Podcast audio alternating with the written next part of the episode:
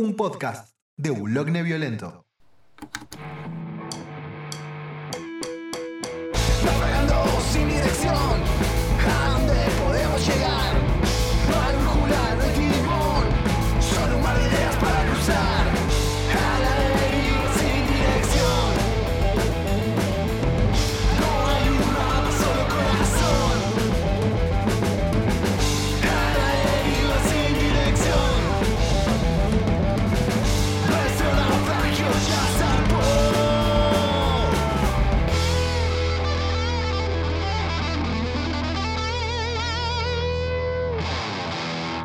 Bueno, estamos grabando ya nosotros, que vos Genial. cuando quieras.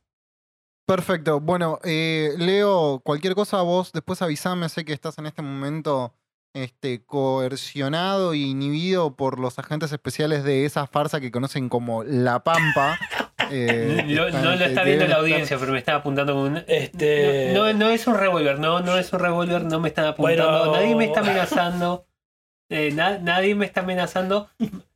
Este, bueno, sí. Na- nadie utilizó el término te vamos a nismear, sino. Le vamos a hacer caber los trapos de chaca. Desde, desde- desde la pampa le vamos a hacer caber los trapos de chaca y acá me estoy materializando una vez más, otra vuelta más.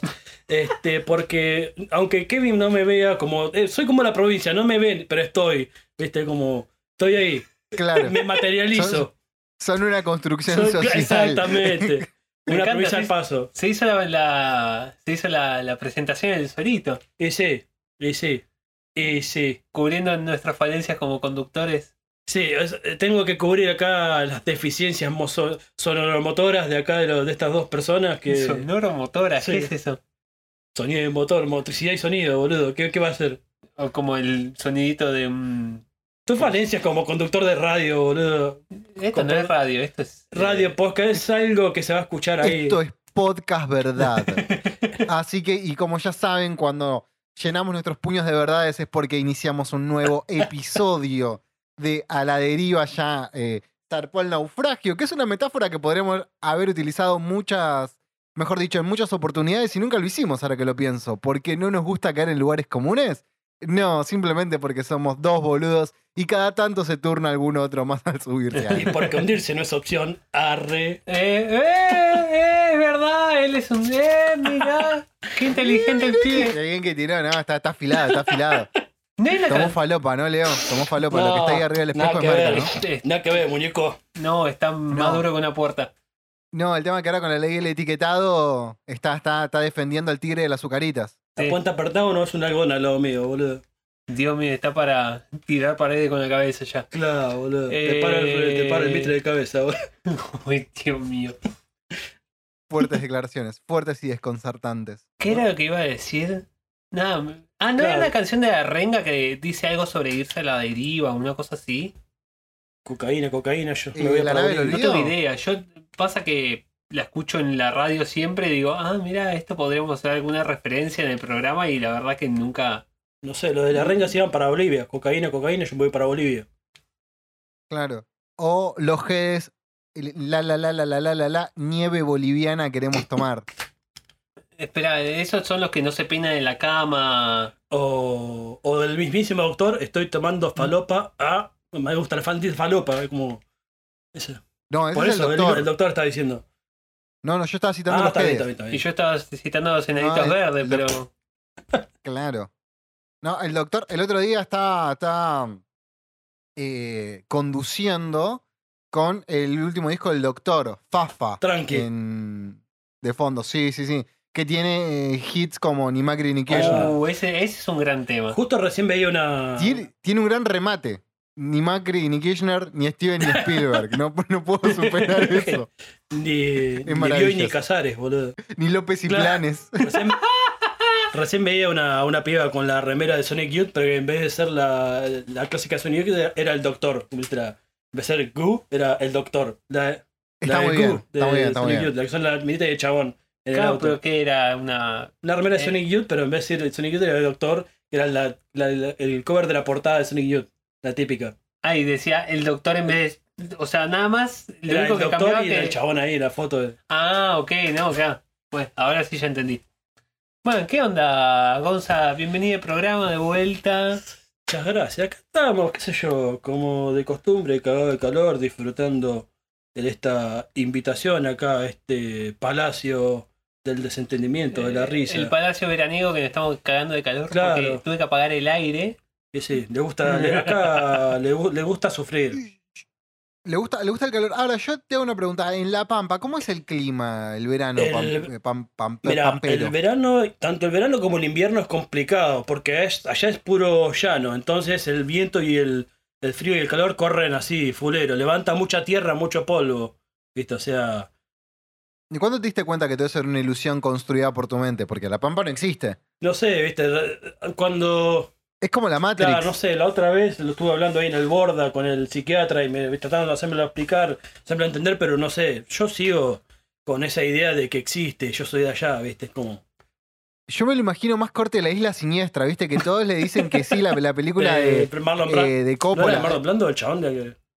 No, esa la que vos sí creo que es la, is- la isla del Ah, doctor razón. Moró, creo que se llama. Tenés verdad, tenés La verdad. que yo te digo es la de. mm, es bastante más actual. Está Leo DiCaprio Ah, y es sí. de. Scorsese, ¿no? la De Coppola, isla. de Que Scorsese. está, creo que está en Netflix todavía. Está ahí, creo. Puede ser. No, no recuerdo. Yo me acuerdo que la vi alquilada en DVD. ¿Alquilada? ¿Cómo- ¿Dónde alquilaste un DVD? Hace muchos años. O capaz que me estoy confundiendo, pero bueno. Igual en Ballester, hace varios años atrás, estoy hablando casi 15 años, había un local que te Ah, alquilaba bueno, pero hace 15 años todavía existía Decía- Blockbuster. En Estaba realidad en el- alquilaste un VHS, que vamos a decir la verdad, se te cae la libreta verde.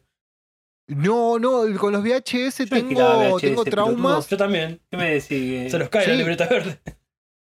A todo. No, yo me acuerdo que los VHS, el trauma que tenía era con Peter Pan, que, que la alquilábamos en casa de, de mis padres.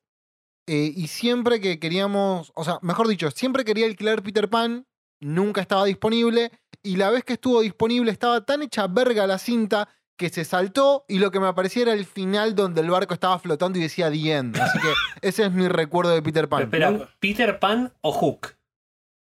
No, no, Peter Pan. Hook, La de Disney. Hook también es de Disney. Claro. La de dibujitos. Ah, bueno, a mí me gusta más de Robin Williams. Claro, es como cuando si alquilás este, el Rey León y ya te muestran cuando el chabón muere, el león muere. O... No, pará, ¿Quién se esa muere? la vi en el cine. Esa la vi en el cine y fue mi primer vestigio de humor negro. Espera, ¿qué? ¿Viste el Rey León en el cine? Espera, Sí, ¿se estrenó en cine Rey León? Sí, obvio, boludo. sí. No, porque en Estados Unidos fue directo a video. No, se estrenó. No, No, no, no, la- fue una de las grandes películas de Disney. No, no, o sea, la original, la, o sea, la del 94, 95, no me acuerdo cuándo Con es. Simba. Sí, llegó al cine. Mi cual, cuñada no. pide una mamá. En Estados Unidos, Mi cuñada el pide- estreno original no fue en cine. Es directo a video Y esa película. bueno, eh, no, no- No te lo puedo discutir, la verdad que no lo recuerdo, pero acá la dieron en el cine. Fue la, la película más vendida de la historia, en la historia de venta de, de directo a video de, de películas. Fue el, eh, nadie le daba dos pesos ¿Estás seguro? Porque el nivel de presupuesto que tenía esa película para. en comparación con. La Sirenita o en comparación con otras películas de Disney de la época no tenía tanto presupuesto. no sé, Eh, pero para la época recaudó lo mismo que Titanic, que hacía palo y hacha, estaban las dos, ¿eh? No, claro, o sea, La levantaron en pala. Yo no digo que no sea exitosa, pero el lanzamiento original no fue en cine. ¿Estás seguro? Sí, de- Buenas, la realidad es que no tengo idea de dónde saqué que El Rey León no se estrenó en cines, me lo habré estado confundiendo con otra cosa, pero bueno, ya fue, seguimos con el programa. Mirá, no tenía ese dato. Yo elijo creer. o sea, puede ser dejo la que computadora y googlear me da paja. Puede ser que acá se estrenara en cine y yo no estoy Sí, enter- enterado, por eso te preguntaba. sí. Probablemente, pero cuando se estrenó, vos no, son- vos no asiste. No, Leo. no, creo que es del 95. Claro, la, vos- la película. No, Tus, tab- tus 94 padres te estaban gestando, Leo. Estaban, No me hagas pensar en eso. estaban, Eh, yendo, al- te estaba- estaban yendo al blockbuster a alquilarte a vos. qué sé yo, o sea, había cada pedorrada acá también en la época, o sea, no me sorprende que estrenara el Rey León en cine si estaba, qué sé yo, ¿cómo se llamaban estas? Las de García Ferré, pero que eran... Hijitus, No, hijitos no. Manuelita. eh, ¿Manuelita? No, la del Manuelita fue trapito. posterior igual. Trapito, Trapito. trapito. Soledad y Larguirucho. Arre. Es verdad. Fa- eh, película falopa si lo hay. como- Sí, bueno, pues la Sole tuvo su película La Edad Me del acuerdo, Sol. me acuerdo que la pasaba en la TV. Me- la vi en la TV, me acuerdo. Mirá, no, no, yo no tanto recuerdos no tengo. Pero me. Eh, sí recuerdo el Rey León y la escena donde, eh, spoiler alert, eh, lo matan a Mufasa. Yo me acuerdo que lo primero que hice patente fue reírme. Sos un capo. Y me miraron, y me miraron raro mis padres. Se murió el león. ¡Qué hijo de puta! ¡Ay, lo que le pasó! Y nada. Lo Después fue el concepto de la muerte, todo. El y- chimpancé está levantando al león ahí en la cima, y- boludo. y- y- claro, y ver la película de Kimba el, el León Blanco, pero hecha por Disney, básicamente. No, ojo, igual que Kimba el León Blanco, o sea, es una serie como con 800 capítulos. Es Sí. imposible no encontrar similitudes. No, no, claro, pero bueno, nada. En realidad, el hecho es que es como que agarraron Hamlet, Kimba, Claro. lo metieron en la licuadora y salió el Sí, Rey León. eso Claro. es verdad. O sea, que había influencias de Kimba, había influencias de Kimba, pero todas esas, todas esas eh, imágenes que te muestran de, oh, Rey León se afanó a Kimba, en realidad son como escenas Sí, pero. separadas por décadas. Hay inclusive imágenes que te muestran ahí como comparativas que son posteriores a la salida de Rey León. Y es como, ah, claro, o sea, sí. Después bueno. Kimba le, le afanó el Rey León. Pero qué artista no le ha robado, no le ha robado a otro, boludo. Se Sí. roban unos con, lo- con el otro. Ya lo dijo mm, Steve Jobs. Ya lo dijo Nick. Eh, Ah. lo, dijo, También. lo dijo Steve Jobs. eh, los grandes artistas roban. eh, no, lo- los buenos artistas. eh, ¿Cómo es? ¿La frase esa? Los buenos artistas roban, como le roban los trapos a Chaca.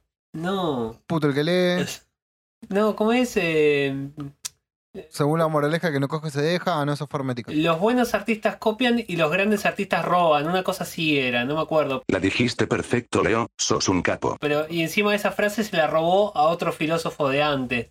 Eso es lo chistoso de la frase, pero no importa. Hablando de falopeadas. ¿Vieron que en el Lula Palusa va a tocar el mismo día Lito Nevia y Ash Nico? Y sí, pasa que Lito Nevi es como. A Lito Nevi hace rato que lo estaban queriendo reubicar dentro del círculo de millennials ahí, buscándolo como. No sé qué onda. Pero Lito Nevia tiene como mil años. Ya sé, pero hay quien. Muchas, muchos rosqueros, no sé, que lo adulan, lo alaban, los quieren ubicar ahí, como no saben qué hacer. Es como esa ficha que. A ver, va- vamos, vamos por partes para el momento de la salida de este episodio. Sí, se- hoy, eh, el día que estamos grabando, se anunció la salida o el nuevo line-up del Jalabalusa, eh, no, del Lollapalooza, sería 2022. Sí, el Palapalusa. No, o sea, No tuve idea. el Palapalusa Sí. ahí 2022, para marzo. 18, 19 y 20 de marzo del 2022, este, donde nada, va a haber una serie de bandas. Y en este caso también va, va a haber diversos artistas solistas, entre ellos Lito Nevia. Sí. ¿Qué, ¿Con quién va a tocar? ¿Quién es la otra? No sé, eh, pero eh, intuyo de que, otra? intuyo que van a poner a pez de soporte, ¿viste? No, Porque- ¿qué pez de soporte? Vos mirá, googleá, Sí. ahora que tenés, Ash Nico. Así como suena, A-S-H-N-I-K-O. O sea, en el mismo Ash- escenario, mismo día. No. No, bueno, mismo escenario no sabemos, ¿o sí? No, bueno, sí, en eso tenés razón. Ten pero en cuenta mismo que día, mismo son día. cinco escenarios. Ah, mierda, subieron. Claro, o sea, son cinco escenarios. Es como, como demasiado. O Ash como Ahí Ash está, versus sí, las ah, fuerzas del mal. ah, Sí, le encontré una piba que. Ok, esta muchacha con Lito Nevia. Sí. O sea, va, pero los dos juntos al mismo tiempo, o sea, esta mina cantando Solo se trata de vivir, boludo. Puede, ojo, bancaría mucho ese crossover, así, ¿eh? Solo te trata de vivir haciendo trap, así, o la balsa versión trap, viste, como, imagínate. Puede ser. Ojo que Lito Nevia igual es un tipo que, que ha hecho, ha tenido una carrera musical bastante vasta. Tiene. Bastante vasta. Ay, esa cacofonía no me va a dejar dormir. Ah, ah.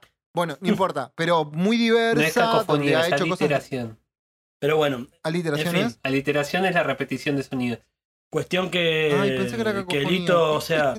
Cacofonía es esto, ¿viste? Cuando vos hablas al mismo tiempo que yo, dale. Sí, cuando. Pero, o sea, repetís una cacofonía es una cosa así, tipo, como que hay un montón de cosas al mismo tiempo y se pisan. Ay, yo pensé que, bueno, no importa. Eh. Gracias, Leo, por iluminarme. Dejarme iluminado y Sí, eterno sí, enfurecido y tranquilo. Este, pero bueno, a, a- a Pito Nevia lo queremos mucho, ¿viste? Porque, sea, el chabón, como decís vos, tiene una vasta carrera, una vasta producción. Lo queremos mucho porque es un gran artista y está bueno lo que hace, pero a veces es difícil ubicarlo en este tipo de recitales o conciertos o festivales, porque vos ves hoy por hoy la, mm, los artistas que hay y es como que no mucho encajan con él o él no encaja mucho con eso, pues la mayoría son gente que hace pop, un determinado pop o gente que hace trap o rap y está Lito ahí al medio. Bueno, pero podrían armar un festival, o sea, me imagino un festival, ponerle rock Es como qué cuando. sé yo, eh, como- que esté... Es como cuando lo metieron a, Leo- a León Gieco, todo bien con León, pero lo metieron ahí al medio con todos los traperos y todos los papeles. Es medio raro.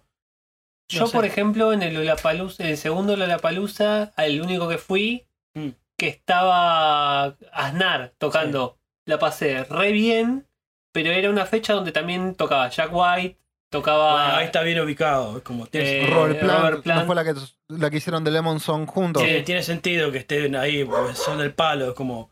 Aznar te lo, te lo espero, que sea un poquito más rockero el chabón. Entonces sí había cosas como de música electrónica, había cosas de... había un poco de rap, muy, muy poquito en esa época, y de una banda de pop, pero había como, digamos, algún tipo de, de- de empuje hacia el rock. Está bien, ahora que lo pienso, es como poner a Lito Nevia, es como poner a, a David Crosby, de Crosby, Nash, que el chabón es como.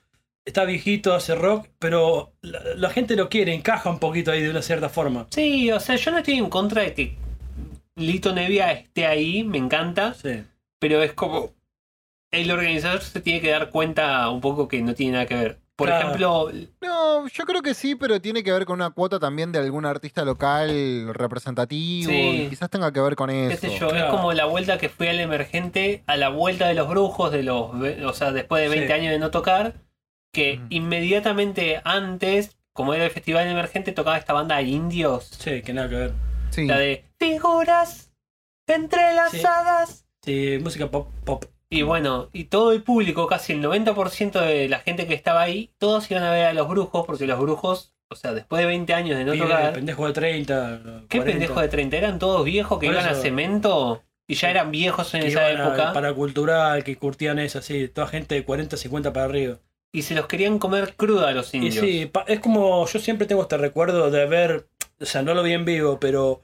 Primero, cuando pusieron a las pelotas antes de Kiss, o sea, que nada tenía que ver una con la otra. Y cuando no me acuerdo qué banda tocó, qué banda grosa, que después de esa banda tocó Catupecu, o sea, en su última etapa. O sea, me pareció un súper despropósito. Eso. No, yo me acuerdo que hubo casos así eh, de, de despropósitos en festivales. Por ejemplo, que Queen of Stone Age tocó antes que Catupecu Machu, Sí. que me han comentado. Después, la histórica de Bad Religion abriendo una fecha de varias bandas punks para un Quilmes Rock. Sí. Sí.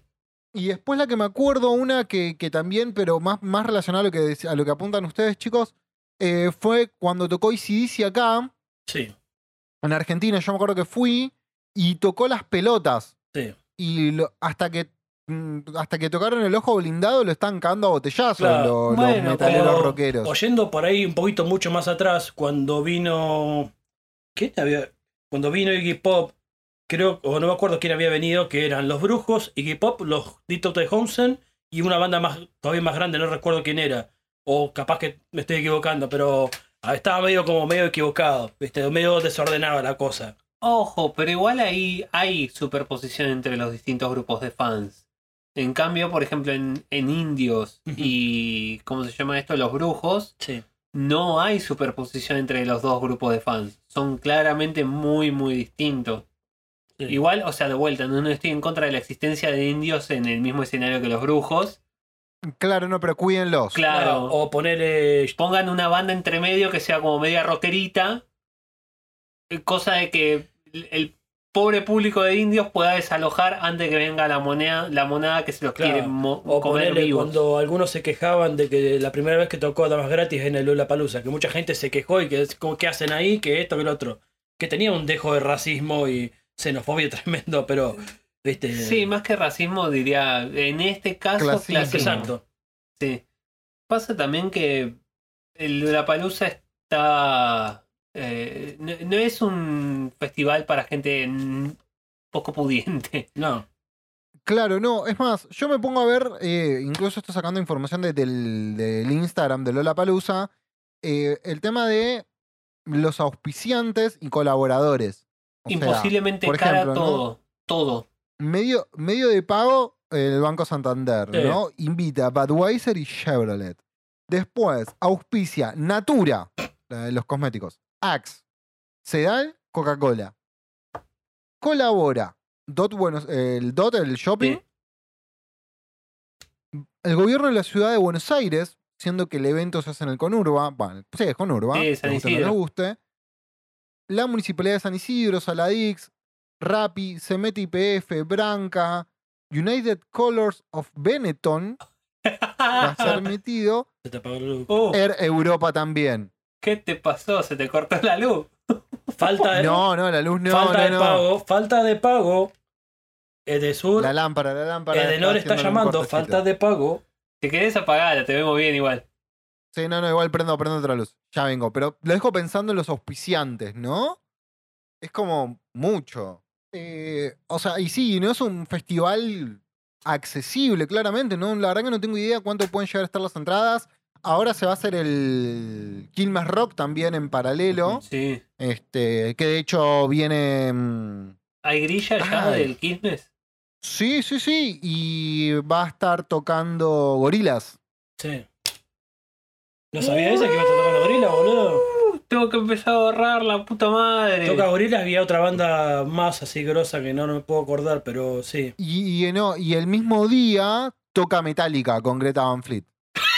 Sí, sí. Pero no, pero no eh, por el marco del Quilmes, Ahora, sino en paralelo. O sea, son dos fechas completamente Ah, separadas. ok, bueno, Ah, está bien. Me, me, me ahorro verme a Metallica, la verdad que sí. pu- Y bueno, y, volviendo al Lula Palusa, ahí en QS y cosas medio raras, este ahí en Lula va a estar tocando The Strokes y Doja Cat eh, también, eh, que es otra. Ojo, eh, esa por ejemplo no veo tan extraño. Y los Strokes, No, a mí, a mí me pasan cosas muy raras con el Lollapalooza. Mm. O sea, no, no, no es un festival que. Me acuerdo cuando vino acá, tuve como muchas ganas de ir, por cuando fue el primero y todo. Es que el primero invitaba un montón también. sí. Ni siquiera recuerdo, pero era el hecho de Lola Palusa se hace en Argentina, Sí. habíamos visto la parodia de los Sí, Hannibal. Simpson y un montón de cosas más, ¿no? Con todo lo, lo que implica, la carga que tiene este el, el festival históricamente para la, la- la cultura rock en algún punto. Sí. Y ahora es como que lo siento como súper lejano. A mí me pasa eso con el Lola Palusa. no. Sí, ya los últimos dos, por ejemplo, en los lineups no me llamaba nada. No, a ver, o sea, Eh, pero, pero ni siquiera el line-up, sino la experiencia Lollapalooza, ¿no? El hecho de que vos caes a algún lugar que te salió un montón de dinero entrar. eh, incluso también, ¿no? El hecho de que vos tenés que comprar la moneda de ellos para poder consumir ahí. A eso no tenía idea. no. Eh, me parece que era así. Sí. Y después otra cosa, un montón de gente. Porque me acuerdo que tocó Rancid con Metallica en el Lollapalooza en un momento. Puede ser. Yo lo Pero- desconozco. a lo que voy, que en un momento. eh, eh, sí, y ahora me acuerdo, po- po- pongo más en contexto y pongo un poco de, de historia mientras pasa una ambulancia, todo lo que da. La cosa es así, yo en su momento, hace varios años atrás, como 5 o 6 años, estaba de novia con una chica que era fanática de Rancid y una de esas fechas tocó Rancid en el Lollapalooza. De hecho, hubo un side show, o sea, es como que hubo muchas cosas en el medio. La cuestión es que ella va al recital con unos compañeros de laburo. Pero que no eran del palo. O sea, no, no, no, no, claramente no iban a ver a Rancid ni a ver a Metallica Claro. Pero era gente que había comprado la, la, la El preventa abono y toda la bola. tiempo atrás, el abono, pero claro, pero antes de saber cuál era el line-up, por el hecho que, abro comillas, le gustaba ir al festival. Después también conocí una chica, repiola ella, que participó una vez en un, eh, en un Lollapalooza, pero no como artista, sino dando un taller de meditación y yoga. Lo, actuó de esa manera. Y, y creo que tiene como un montón de, de condimentos alrededor que a mí me alejan. O sea, eh, no, no lo siento propio ni lo siento de lo que me identifico. Sí, o sea, ah, me- el- Ah, había. me acuerdo que en episodios hemos hablado del PC Sí, y esto es la antítesis de claro. Sí, había un, un Lulapalooza, creo que fue el tercero, no sé si este es el cuarto, que estaba Capuzoto, había llevado como una colección de los videos y había como una proyección. Sí, antes de. No, no sé si en Lula Palusa, pero por lo menos creo que en algún Cosquín Rock también sí se hizo eso. Sí, Me parece que fue en el Cosquín, Sí. en un Cosquín. Que pasaban algunos videos de Capuzoto. puede ser también que fuera de Lulapalooza. No, puede ser que no me esté acordando bien, pero hay una cultura de los recitales, en especial en, eh, en Estados Unidos, se nota, se ve mucho. Va, no, son en Estados Unidos, en Europa hay un montón. El Festival Ultra es uno muy famoso. El Coachella. Eh, Coachella, el, El Hellfest, el- Había. que igual es más de género el Hellfest, ¿no? Este- Porque es de punk y metal. eh, como es Robert Smith, el de The Cure, hacía su propio festival, me acuerdo en su momento, que yo no sé Sí. si lo hace más. También estaba eh, Burning Man, eh, que es en un desierto, ahí en Arizona, no sé dónde poronga es. Y hay como toda una Y que cultura. construyen una ciudad, básicamente. Hay toda una cultura alrededor de eso que nada, o sea, que invita a esa gente. Por eso inclusive la palusa acá empezó como a girar más hacia ese tipo de público. Sí. Porque primero la palusa era de rock.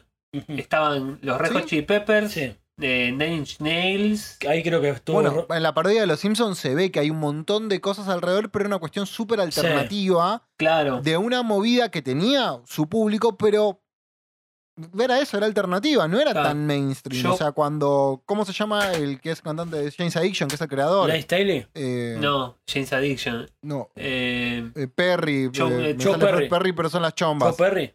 No, no, Joe Perry es el Ah, guitarrista de razón. que tiene un serial. bueno, el de, el de James- Juanas Addiction. Perry Farrell. Sí, eh, ¿cómo se dice? La adicción de Juana. No, no, pero me, estaba, me estoy olvidando de lo que iba a decir. O sea, sí, era una cuestión como mucho más alternativa y por eso yo, por ejemplo, co- cometí ese error de comprar las entradas antes de saber el lineup para el segundo, porque vi el lineup del primero y dije, esto es increíble, no me lo puedo perder el siguiente. Y al siguiente ya había cambiado tanto la, la movida que dije, uh, bueno, medio que, que me cagaron. Y era ¿Te la bajo? Claro, y fue como mucho más indie, mucho más rockero, pero Iba aflojando un poco, iba rockero. cambiando el aire. Claro, no, no era rockero alternativo como era el, el primero que tenía Nine Inch Nails, Soundgarden. Claro, digamos, iba perdiendo el peso en cuanto a rock, vamos a poner así, entre muchas No, comillas. tampoco, porque en este otro estaba Jack White, Robert Plant. Era interesante, está creo que Interpol. eh, Bueno, en ese sentido te diré que, dando mi opinión, o sea, yo tengo como una bronca conmigo mismo, porque creo que, como coincido con ustedes dos, que para mí los mejores fueron los dos primeros, y después ya los siguientes como que no me gustaron tanto, pero porque no entendía quién mierda iba, no entendía, no conocía a nadie, entonces como Claro. bronca conmigo mismo, porque no puedo ser tan viejo choto de no conocer a nadie de los que está acá, boludo. como- Claro, bueno, en en el segundo había un montón de gente que, o un montón de bandas que no conocía, estaba Tion de Radio, Saint Vincent, que me encantaban, pero después el resto eran como, sí, o sea, qué sé yo, no sé, no conozco mucho a nadie. Y ahora, ahora que lo recuerdo, te estás olvidando de un pequeño gran detalle que va a estar en el Lula Palusa y que no lo nombraste. Eh, espera, espera, déjame terminar la idea. Ok. Em, Sí, porque se pone nervioso. Se pone nervioso, empieza a divagar, levanta las manitos y empieza a mirar para claro, arriba. no, pasa que, que si no me pierdo. Y, y nada, o sea, pero parte del encanto de Lollapalooza para mí que es ir y encontrar algunas eh, experiencias nuevas que no, o sea, no te esperabas que fuera copada. Eh, hay un ejemplo de una banda que había tocado en el segundo Lollapalooza, de una banda inglesa, ahora no me puedo acordar el nombre, Kasabian. que es súper, súper divertido el pogo, o sea, increíble. Nunca la pasé tan bien en un pogo como esa, ese recital. Y no me lo esperaba, y también, qué sé yo, el de Aznar, que Aznar yo ya lo conocía, me encantaba, pero no tenía fe ahí en el contexto de. Lollapalooza. Me- Medio, medio raro. Y ver, tipo, a la, tipo, porque tocó a eso de las 6 de la tarde, ponele, todo el público de Aznar sentado, una, una cantidad estúpida de gente, Sí. Todos mirando a Aznar, todos sentaditos, así como en plan picnic, Sí. una cosa hermosa, y Aznar contando historias y, contando estilo- chistes, y siendo como esa figura paterna que es Aznar. Sí. Al estilo Barrock, eh, ochenta y pico, que estaban todos sentados, muy hipientos por ahí. Claro, muy lindo todo. Y era como, ah, ok, es como to- toda esa toda esa secuencia, lo, lo lindo de los Lollapalooza y los festivales grandes. Sí. Después, qué sé yo, te tiene que gustar la música. Porque yo, por ejemplo, un, fe- un, un festival ultra, que es el festival de música electrónica más grande del mundo, Sí. no iría ni que me pagaran. Claro, o- Capaz, si me pagan, sí, un pero. festival corte Greenfield, ponele. Claro, eh, me, me, me cago de embole. Sí, yo también. O sea, todo bien con la música electrónica, un poquito me gusta, pero, viste, como, no sé. Y qué sé yo, por ejemplo en la palusa había cosas que podía conectar, había bandas que me gustaban de per se, Y después encontré otras bandas que me terminaron gustando después de ver eso. Los vi a Molotov, por ejemplo. Eh, fue interesante, o sea, fue, fue una linda experiencia. Pero, o sea, vos me planteabas antes que no entendías cómo alguien podía pagar tanto para una experiencia así. Siendo que tu banda amiga está tocando por 800 pesos en, eh, en algún bar acá, qué sé yo, en Roxy, ponele, si tienen suerte. Eh, o qué sé yo, no sé, cobran 400 pesos y entras a un bar, un bar sucho lindo y ves una banda de amigos. Y la gente se queja de que está caro eso y es como, y yo la verdad que no te Sí, o sea, ¿qué tiene el festival que no tenga el bar, viste? O sea, que no, que no tenga la, la banda. Claro, o sea, si lo calculas así, y tipo, si ves la cantidad de bandas que vas a ver en un solo día, medio que se paga solo el festival, pero no es excusa para no ir a ver a tu amigo y Y disfrutar con tu amigo. viste, jugate la moneda por el pibe, querido. Es que, es que sí, a ver, eh, me acuerdo una vez que, que- que- que, eh, los- yo lo, lo- lo sigo a, al que era guitarrista de los antiguos, o es, no sé cómo quedó la, la banda después del, del deceso del pato. Saludos, Este, Pato. la- eh, David La Paulucci, que el tipo dijo en un momento, o sea, viene cualquier banda de afuera, te cobra 50 mil dólares una entrada, la gente se pone como loca para comprarla, pero no van a hacerle el aguante a algún amigo, como decías vos, ¿no? De, loco, tu amigo toca en un bar, sabes cómo, cómo la pelea, Claro. todo, y le garroñas una entrada, o no vas, o lo que fuere, como para hacer el aguante. Y creo que también pasa eso con, con las movidas lo- locales. eh, Va, en realidad no sé si pasa con las movidas locales, porque hay un montón de artistas acá Sí. que emergieron básicamente de la nada, pero de otro tipo de circuito, ¿no? Por decirlo de alguna manera. O sea, ¿a qué me refiero con esto? Que eh, tenés un montón de artistas que, que, por ejemplo, en el primer día que, que la pegaron, pero que vienen un poco de abajo, pero que salen del quinto escalón, por ejemplo, como Duki o Woz, que hoy por hoy los tenemos así como súper Sí. eh, eh, en cartel, pero Mega estrella. los pibes sali- claro, pero los pibes salieron rapeando de abajo. Este. Hay un poco de todo. A mí lo que me pasa con el Lola Palusa que me, me resulta cada vez más ajeno a mí. Sí, o sea, también eso. Yo, por ejemplo, este de la palusa. Hay bandas que si las pusiéramos juntas todo en un solo día te pagaría la entrada. Qué sé yo, toca Idols, toca The Strokes, está Nico, está Piba Lito Nevia, me interesaría ver, por ejemplo. El problema es que. Babasónicos. Sí, es verdad. Babasónicos es una gran banda. Bueno, por ejemplo, la, la- la tercer- el tercer día hay un montón de cosas que me interesaría ver. O sea, Babasónicos, James Addiction, me interesaría ver. Emanuel Orbiler, que tengo como un, gusto muy particular, lo, lo- le amo. Este, Acru, que me gusta lo, lo que hace. Y bueno, cierra Foo Fighters, que nada, ya hablé un montón de veces de lo que me pasa con Foo Fighters, pero si está ahí lo voy a Sí, querer ver, para- obviamente. Para Hay verlo como- es interesante, qué sé yo. Hay como un encono en este Mm. podcast con los Foo Fighters, creo. No, pues, o sea, es que los amamos a Foo Fighters, ese es nuestro problema. Claro, los amamos por lo que fueron, no por lo que son. Bueno, toca Remy Wolf, que es re interesante lo que hace el tercer día. Eh, a ver, Bueno, yo iría por poner Z Tangana, lo quisiera escuchar a ver qué onda. las ligas Bueno, menores. Yo no escuché el disco de Zetangana, dicen que es buenísimo. Eh, El último. Y después Eh. en el segundo día está King Gizzard and the Wizard Lizard, que es re interesante toda la mierda. Él mató, que bueno, me gusta. LP también es interesante. elegante, papá. Va a estar el- También The Strokes, Doja Cat. Doja Cat me gustaría Sí. ver de, de forma no irónica. Eh, em, a ver, ¿qué hizo Toto? ¿Quién carajo es eso? Ghetto Kids. Es Toto Ferro. Mirá. Eh, Carlito Roble Puch. Vos, Marina Claro. Fajes, A Day to Remember, Turnstile. Turnstile va a venir, es verdad. Turnstein, sí, Turnstein. Yo espero que algún Yo pensé que side ibas show a- haya. Yo pensé que ibas a ir por Idols. Eh, Por ahí también pasa que Turnstile me parece como. Me, me- me está hoy día. eh, me, hace, me hace más cosquillitas en el, en el pitito Turnstile que Idols. Qué imagen rara. Eh, bueno, eh, o sea, es real. es ¿Qué día toca Turnstein? El primero. El primero toca Claro, Turnstile. O sea, me- me- hay un montón de bandas que me gustaría ver individualmente. Y qué sé yo, si me cayera de arriba eh, un, eh, una invitación para los tres días, iría a los tres días, vería las bandas que quiero ir y me tomo el palo. Claro, no, yo, yo so- soy más de si voy a un festival veo todo, porque, por ejemplo, por, por hacer eso conocí bandas que me terminaron gustando un montón, como Tío de Radio, Cage Sí. the Elephant, que yo no, no los conocía de- hasta el Kilmas Rock. Este, descubrí que había bandas que no me iban a gustar de ninguna manera, como MGMT. Ah, eh, MGMT es una. Es terrible banda, boludo. Está ¿Cómo que no no, la verdad que no le volví a dar una oportunidad de la vez que lo vi, me aburrí un poquito y no, no los vi. Es que. Tenés que escuchar el último disco, Little Dark Ages. Porque Ok. el primer disco. Ellos lo hicieron a propósito y se- tipo lo dicen en, en entrevistas. Hicimos un disco pop para pegarla, llenarnos de guita y hacer lo que se nos canta las pelotas el resto de nuestras vidas. Sincericidio. No, no, de verdad lo dijeron así. No, está dicen, bien. nos chupa un huevo que te guste el resto. O sea, ahora vamos a hacer lo que se nos cante. Laburamos lo- por lo la que se nos cante las bolas. Laboramos por la guita. Y el siguiente disco, el último que sacaron de 2018, Little Dark Ages, es re interesante.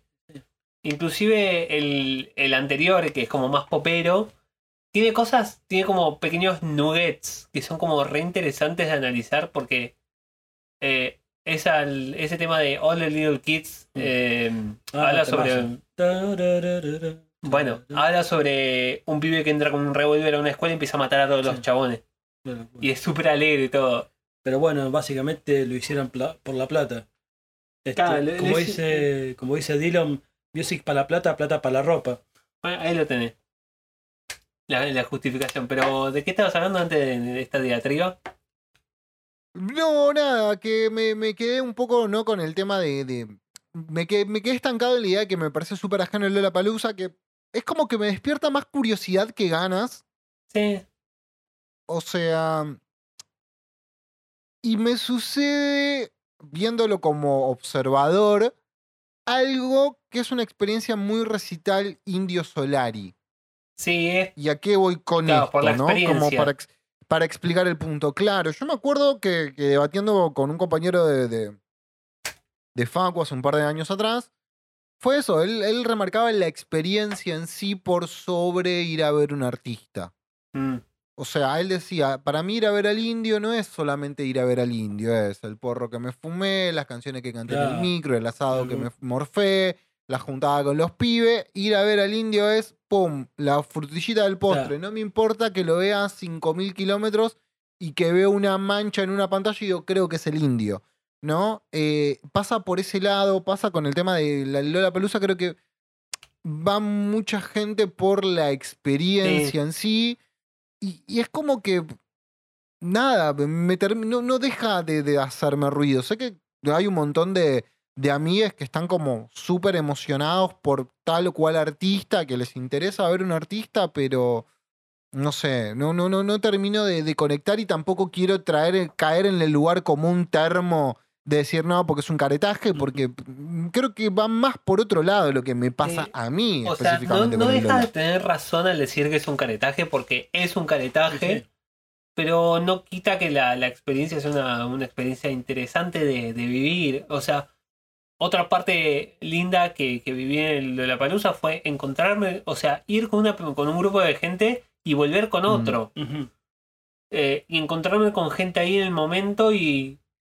Che, no, Claro. estamos con, con este, vamos a buscarlo. Y tipo ir a buscar a- A gente. a- al otro grupo de amigos. Reensamblar los grupos.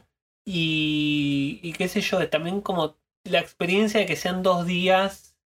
También a- ayuda como mucho eso, porque es como de repente te vas a dormir a casa de un amigo que vive cerca y volvés al otro día así, re, re hecho verga, te duele todo, pero.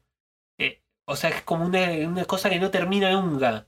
Es como un Claro, a ver, por eso, por eso te digo, yo no puedo opinar al respecto porque no, no me siento con la autoridad para hacerlo porque nunca fui a un Lollapalooza. Este, y a este probablemente no vaya porque ya me imagino lo que van a salir las entradas. Sí. Si las, si las entradas para el Quilmes Rock están como Tre- 13, 12, 13 lucas. 13 lu- 12, 13 lucas, ¿Por sí, día para los dos días igual. Ah, ok, bueno. Sí, El que toca Gorilas está 6. Claro, igualmente lo que decía era... su- 6 en el campo como un hacho, después tenés un campo especial que es el que sale más caro. Claro, igualmente lo que estaban diciendo hace un ratito de esto del caretaje y toda la cuestión me lleva un poquito al, a, a la discusión eterna de los cabezas de termo con la gente que va, que no va, de que se queja del line-up, de que dónde está el rock and roll, de que esto, lo otro, de que toca este, dónde están los metaleros, los punk, los es porque no toca Laberizo, es porque no toca B8, ¿viste? Como la gente que se Bueno, queja de eso. es El punto es que el festival no es para ese tipo de gente. No, ya sé, ya sé, pero, viste, o sea, en, un, en una época a mí me. Yo miraba eso y me cagaba de risa. Hoy lo veo y me da vergüenza ajena. Y como es este. O sea, ya es como que lo veo y me río. Viste, Sí. como ya no me molesta. Que sé que se pelee total. Viste, Sí, igual yo con caretaje eh, decía eh, que e- es caretaje en plan de que hay un montón de gente que no va ni siquiera por la música, va por, qué sé yo, para sacarse fotos para Instagram. Eh, y siempre existe eso, siempre existió eso y siempre va a existir eso de que, que tipo el... Desde la época de Fotolog, que estaban esta- esta- estas figuritas tipo cumbio que les pagaban para ir al boliche, sacarse fotos y irse a la mierda porque no interesaba. Y va como por un poco por ese lado en realidad. Pero qué sé yo, no sé. Todavía me acuerdo cuando ten- ay, no sé cómo llegaba a mi casa una revista, no sé si era Inrecuptible o qué revista, con la atrás en la tapa, contratapa, eh, la ¿cómo se dice? la la propaganda de la salida de ese disco, todavía me acuerdo. Sí, eh, ¿cuál Sigue era? girando de los ratones. ¿Se llamaba Sigue girando el Sí, disco? sigue girando. Mirá. Todavía me acuerdo ver esa. Mirá. Ahí está Leonardo. Me acuerdo- tan, Cu- tan. Cuando, cuando se compraban revistas. Claro. ¿no? Cuando, Con la cuando se mano. podrían comprar re- re- revistas, estaba La Mano, que creo que era de Petinato, Inrecuptibles. Bueno, la Rolling Stone, que igual hasta el día de hoy sigue estando. ¿Pelo? Este, No, la pelo yo creo que ya no está más. No, hace como 20 años que No, no, está pero- mal la pelo. No, no, no, pero no había, no había resurgido. o sea, No, no creo. estaba el Irrecutibles, la mano, estaba, bueno, eh, la. Ro- Rolling Stone, Headbangers. Después en su momento estuvo. Ay, esta que la confundían con las revistas porno. eh, Madhouse. Acá no llegó la, la Trasher, no. No, Trasher no llegó acá, creo. Acá llegó en forma de ropa. Eh, Sí. Pero hablando de Trasher, Dime tú. eh, ustedes, eh, o sea, hablando de, de cosas así viejas y de revistas, Sí. eh, no sé cómo hicimos esta transición, pero, uh, o sea, nos toca hablar un poco del elefante de, en la habitación, que es el, eh, probablemente uno de los cumpleaños más importantes de la historia de, de la música argentina, que sucedió esta semana pasada, me parece, que es el del Puma Goiti. El Puma Goiti cumplió años. Claro, festejándolo con Rosita y los enanos. Sí, sí. Eh, cumplió años el mismo día que Charlie García, pero Charlie García no me importa. Eh, En realidad estaba hablando de Federico Maura, que también cumplió años. Y Federico Moura, claro, no hubiese cumplido 70 el años, sábado. Claro, sí, sí. Pero igual el Puma Goiti es más importante que Moura, me parece. Tipo, Sí, sí, es el Pomogoiti. eh, La historia nos regaló la, la anécdota de Pinturita. pinturita. Las noches con amigos. Dale, dale, vamos que tengo que escuchar la noche con amigos. Pinturita. Charlie se tentar, está llorando. Lo perdimos a Leo, lo perdimos. Pinturita, pinturita. Y bueno, ¡Qué la, tragedia, pinturita! y bueno eso, la pelota con cuero, la, la- la- el- la noche estaba húmeda y bueno, el cuero. Dios mío, ¿por qué no nos abandonan los Roldán nunca? Siempre hablando de los Roldán. Eh, Pero creo que somos el, el único podcast en, en toda la, la existencia del éter virtual que habla de los Roldán. Sí, pa- Con el, pasa tit, que... con, el, con el tite con la Laisa. Sí, pasa también que a mí, me- o sea, hay algo en la figura del Puma Goiti que me encanta. Es que el chaval es gracioso. O sea, es gracioso no lo que cuentan ni lo que dice. Puede ser que sí, pero la verdad es que hay veces que. O sea, no conozco lo suficiente del Puma Goiti como para que me parezca gracioso. Pero me da risa su cara, su presencia, Bueno, es- su una existencia. Jim- él lo pensaba, lo pensaba en, el- en el plano de Jim Carrey. O sea, vos lo ves al chaval y te causa gracia. No, y te no. causa gracia. Porque Jim Carrey es gracioso. El Puma Goiti es el Puma Goiti. Te da risa que esté. O sea, lo parás en la esquina de una habitación y es gracioso. Porque es el Puma Goiti. de, tiene ángel de risa. Claro, vos lo ves y lo ves con esa carita que tipo que. Eh, Esa calva. Esa calva. Claro, y tiene la cabeza perfectamente esférica. Y te mira y te dice, hola, hola, soy el Puma Goiti. Y vos te reís. Porque está ¿Habla así el buenísimo. Pumagoiti? No. No. recordaba que hablar así. No, no, pero en mi cabeza habla así. Ah, es tu imitación del Pumagoiti. O te lo, o te- cuando aparecen los simuladores, cuando estás viendo Claro. los simuladores, que de repente aparece el Puma Es Goiti genial. tomando. Un gran episodio. Un gran episodio tomando un café con leche Sí. y le queda la, espumita en la nariz y decís, Eh, ¡Uy! ¡Qué pelotudo hermoso! Y Y, lo eso- querés, le, querés, lo querés, le, que- le querés comer la boca a besos Claro. a Puma Goiti. y tiene unos valores Creo que vos sentís algo más por el Puma Goiti. tiene unos valores cuestionables que se roba libros, ¿viste? Es verdad. Eh, Bueno, eh, Dirige un cine y se roba libros. dirige un cine, ¿verdad? es verdad, no me acordaba que sí, sí. Hoy día Y, pasaría y las de prendía los cigarrillos Humphrey como Bogart. Humphrey Bogart, Y se ríe como Charles eh, Mitchum, Robert Mitchum. Claro. Algo así, tener una mezcla de gente de los años 40, 50 tremenda, pero espectacular. Gran, gran episodio de los simuladores. La puta madre. Qué tipo hermoso. Eh, el Puma Goiti. Eh, y hablando de Charlie García, tipo, ¿qué, qué, qué onda? ¿Qué, qué, qué opinan de todo este circo alrededor de los 70 años? Eh, no me yo particularmente no me esperaba que lo inflaran tanto. Me pareció muy, muy inflado. Pero mm, también es una linda vuelta para el chabón, viste, qué sé yo. Y tengo mis contradicciones cuan- en cuanto a su show. Tengo mis Ah, ni contradicciones. idea. Yo no lo Yo vi. lo vi casi en, o sea, lo vi en, en- por TV, porque quise buscar las entradas, no vos, lo, pude. vos lo mirás por. Vos lo mirás por Claro. TV. Sí. Para Brownie que lo mira por TV. Este. No, lo vi por TV y es como. eh, a no sé, no soy tan hijo de puta como lo de Clarín que, que pusieron hasta cuándo lo van a meter en el escenario. Viste, que fue una hijo de putada tremenda. No, ni idea. Bueno, largó un titular así, literalmente. ¿Hasta cuándo lo van a poner en el escenario o algo así? Bueno, pero no estaba como Chuck Berry, él, No. que, No, eh, que terminó cantando la hija con la cartera puesta, dicen en algunas crónicas.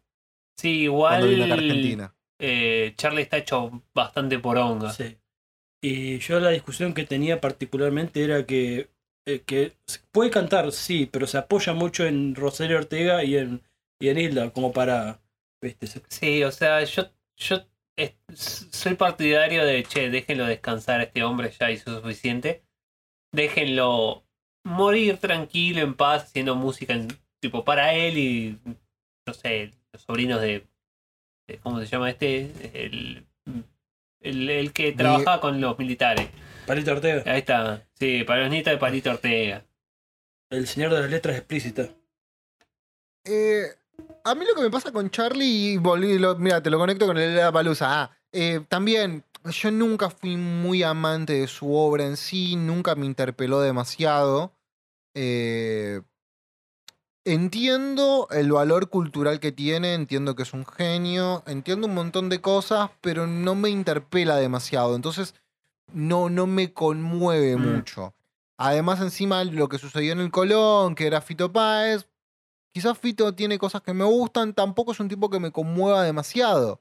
Sí, Ento- Entonces, si hacemos esa sumatoria de cosas, es como un, mira qué interesante, bien, iría, no, me estoy perdiendo de algo, probablemente, me lamente, lo dudo mucho.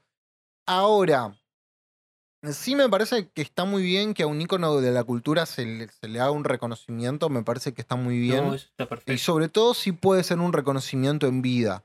Eh, y también al igual que Lola Palusa, ¿no? Te encontrás con un montón de gente que le gusta a Charlie porque sabe que es cool o que está bien que te guste Charlie García. Sí. Que quizás realmente no le conmueve la música que hace.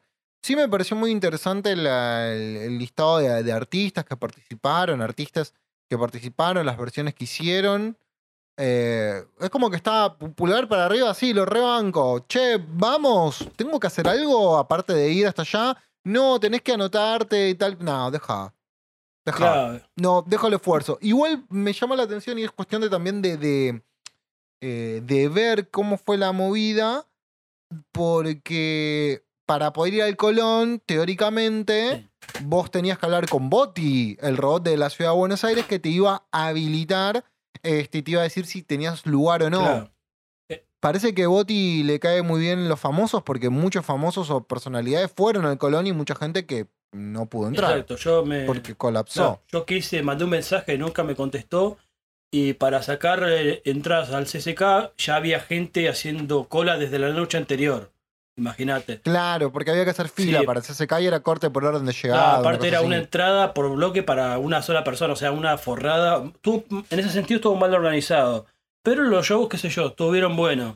O sea, ¿qué esperábamos de la reta? Veredas nuevas. ¿Que no la cague? No, no se puede esperar que no la cague. Este, igualmente, o sea, está bien, como dice Kevo, está bueno festejar a Charlie, está bueno celebrarlo antes de que palme, pero también, o sea, ¿por qué no darle un espacio a lo de Federico Moura? Porque el chabón también co- contribuyó a la, a la, la historia del rock and roll de acá, a la cosa pop, a lo que quisiera. Este como hubo un desnivel muy importante ahí, ¿viste? Sí. Se olvidaron bastante de él. Pasa que la cagada es que justo ese era al mismo tiempo. y Era como, bueno, ok, lo festejamos a este que todavía está vivo, lo festejamos a este que ya se nos fue. Hubiera hecho un 2 por 1 amigo. Eh, sí, o sea, en el recital ver, quizás creo- hacer un guiño a Federico Moura hubiera sido lo exacto para hacer, pero bueno, no se puede hacer todo en la vida. Hay tanta gente que se murió que Sí, valdría Además, la pena recordar. que, que Federico Moura, la obra que, que él tuvo, mm, además por su pronta, por su Par- pronto fallecimiento, quizás no fue, no interpeló a tanta gente como si la de Charlie. Claro. Además, ten en cuenta que Charlie tiene una obra muy prolífera a través de diferentes este, generaciones, a través de diferentes décadas. Y de hecho, es más, eh, no me acuerdo en qué programa se hizo un análisis de Charlie a través de los años. Entonces, vos tenías al Charlie, el primero de, Cerugi- de, ese- de Sui Generis. Después, posterior a eso, en la, la etapa de Ceru Girán, La después la etapa de de clics modernos. Tuviste la máquina de hacer pájaros este, la parte de piano bar, después la etapa más Ainomor, que fue la última. Este, entonces es como que tenés muchas aristas de, de Charlie en ese sentido y muchos Charlies del cual poder hablar. Sí. Entonces también, y que interpeló un montón de gente y que fue súper respetado. Pero bueno, repito, es algo que a mí me, me pasa por el costado. Hay canciones de Charlie que me parecen fantásticas y que las amo como Viernes 3 AM, que en realidad es de- este, él es el autor de, de- de- de la canción, aunque sea creo que esta es de Girán, Sí, si mal no claro. recuerdo. Em, pero después de, de lo que conoce todo el mundo, a mí me, me pasa un poco de largo, ¿no? La hija de la lágrima no te la escuché entera. o- ¿no? No, a ver, yo tampoco. Y tampoco me nació ir a buscarlo. Sí, eso yo lo he pensado, o sea, los quiebres que tiene él en su carrera, o sea, del 72 al 75, si querés, con Cerú, con Sui Generis, Sui del Generis. 75 al 78 con La Máquina y del 78 al 80 con, o al 81 con Coso, con Cerú, viste, o sea, los distintos quiebres que tiene, cómo, cómo, ¿Tan poquito fue con, con Cerú? No, Pensé sí, no, hasta el sido- 90. no, del 78 al 80 y después sí en el 92 volvieron, se reunieron. No tiene mm, pura, pura desconocimiento, pero no tiene un disco del 88. No. Ahí eh, po- quizás un bootleg o algo, una reedición de algo, pero en el 92 se juntaron de nuevo. Puede ser, sí, que es el adiós. Claro, porque en el Eh, no, el adiós de su Generis. No dije nada. porque en el 80, 81 eh, Pedrito Aznar se iba a Berkeley, Estados Unidos, a estudiar y al mismo tiempo a tocar con Pat Metheny, invitado. Este, como una, una locura. Cambiaron a Nana Vasconcelos, tremendo percusionista, por eh, Pedro Aznar y bueno, hicieron cosas maravillosas. Mm. Sí, qué sé yo. A ver, a Charlie, por ejemplo, el Charlie de la caja de ritmos y como más. Irónicamente ochentoso, pero en los 90 no, no, no me cabe tanto. Eh, me, me gusta muchísimo el Charlie de Sui Generis y de Ceru Girán. E- ese Charlie es como, para mí, el, el ápice de, de, de la locura del loco. Y también la máquina de hacer pájaros que no lo tengo muy escuchado, el disco lo tengo por ahí, pero la verdad es que eh, no, no me interesa, nunca me interpeló demasiado lo que hizo Charlie después de ser Girán. O sea, sé apreciarlo, lo conozco, lo escuché un par de veces, creo que escuché Click Modernos, pero la verdad es que no es... En, comparativamente no es la gran cosa. Claro, no, a mí mm, no, no- no te digo que me pase mm, lo mismo porque creo que no lo habré escuchado de completo Clicks Modernos y de hecho conozco quizás los hits de los temas, no, no, no, no es que conozco, eh, de los discos, perdón. No, no conozco en sí en profundidad los discos de Charlie, pero tampoco me, me sentí seducido a escucharlos. Mm. quizás me estoy perdiendo algo maravilloso, no Bueno, sé. Porque Filosofía, Arte y Zapatos de Goma es algo que es una canción que, que me parece hermosa. Pero. Podemos hacer el Nada. ejercicio de, de escuchar la grasa de las capitales o bicicleta de Cerú. Sí, No, bueno, eso sí lo, lo- eso sí lo he hecho, pero no de Charlie yo Solís. diría que hagan el ejercicio de escuchar el, el primer disco solista de Charlie sacando la parte de. ¿De rap de las hormigas? No, no, no, no, Ah. sacando la parte de Yendo a la cama living. Jugues Angelical, la, ese tramo instrumental, esa primera parte de ese disco, es una locura, porque es la parte. Todo Charlie instrumental haciendo, lidiando con los teclados. Bueno, igual yendo de la cama al living me gusta, es, es un bello, bello tema Sí. que me hace acordar mucho a, a los abuelos de la nada por algún motivo. Eh, que tiene un saborcito, una sonoridad. Y es que es, es como contemporáneo. O sea, ten en cuenta que estamos hablando del 82 y acá confirmando lo, lo que dijo acá el compañero, abre comillas, pampeano, cierro comillas, pampeano. Eh, sí, el- es, verdad, Cerú fue únicamente del 78 al 81. El tema que sacó el primer disco, La Grecia de las Capitales, Bicicleta y Peperina. O sea, sacaron como un bocha de discos en menos de un año. Como Creedence. Creedence trabaja en el. O sea, los ocho discos que tiene Creedence salen en el transcurso de dos o tres Y años. bueno, es lo que pasaba con mucho. eh, ponerle.